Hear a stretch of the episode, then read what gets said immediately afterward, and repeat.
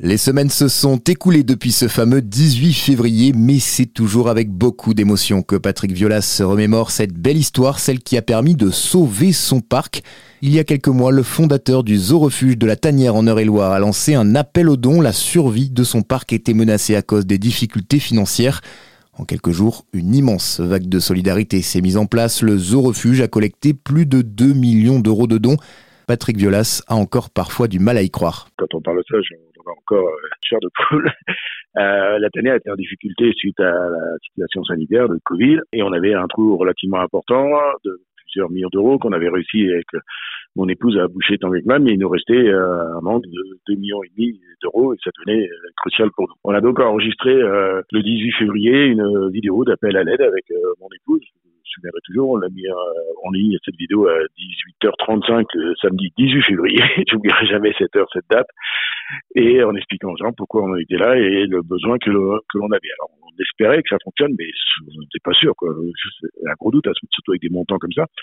Et euh, on avait vu le soir qu'il commençait à se passer quelque chose sur les réseaux sociaux, ça commençait à frémir, etc. Cette vidéo est passée par plusieurs pays, des influenceurs. Et puis, vers 3, 4h30, 4h du matin, je, je me réveille et on était déjà à près de 400 000 euros de dons. Je ne croyais pas, j'ai réveillé euh, mon épouse, on pas, s'est pas endormi euh, la nuit et puis ça a continué comme ça.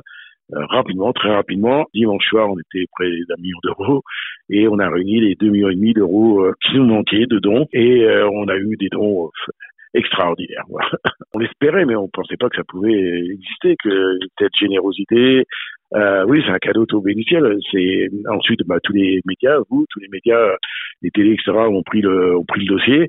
On est passé sur plein de chaînes, euh, plein de radios, et ça a continué le travail. C'est, oui, c'est, un miracle, c'est un miracle. Dans ces dons, alors, on a vu des, des petits gamins venir au parc avec leur tirelire, un petit cochon, le, le casser devant moi. J'ai vu un petit mot, vous avez l'argent que la petite souris avait donné. Et puis dans les derniers, dans les derniers dons, on a eu un, un don d'une dame qui était un don plus important, qui a fait avancer beaucoup les choses, qui était présente le soir des attentats au Bataclan avec, euh, avec son époux. Son époux est malheureusement décédé là-bas au Bataclan. Elle venait de recevoir un chèque d'indemnité euh, pour cela. Elle nous a envoyé la totalité du chèque euh, en disant c'est de l'argent pour les animaux, c'est pas de l'argent dont je veux, c'est de l'argent sale, ça. Je, pour les animaux. Et puis euh, aussi, euh, le lendemain, je crois un chèque d'une dame, c'est un chèque de 1019 euros, 38. Et mais il y a un petit mot avec qui l'accompagne qui me dit, bah voilà, c'est la totalité de ma retraite de ce mois-ci. Un engouement qui forcément redonne le sourire aux fondateurs, mais aussi aux salariés et aux bénévoles qui œuvrent chaque jour dans cette structure particulière, car la tanière, c'est bien plus qu'un simple zoo. Le refuge recueille uniquement des animaux au passé difficile qui ont par exemple été sauvés de trafic ou de tests en laboratoire.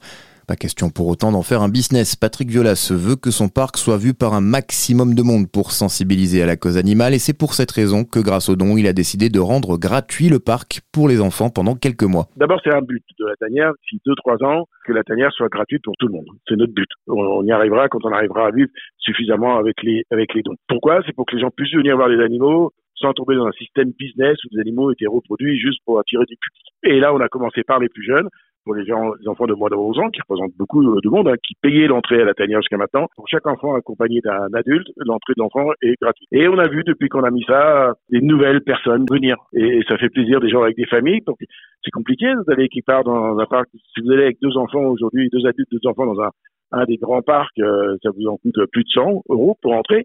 Eh ben voilà, chez nous, vous viendrez avec deux adultes, deux enfants, ça vous coûtera 40 et quelques euros.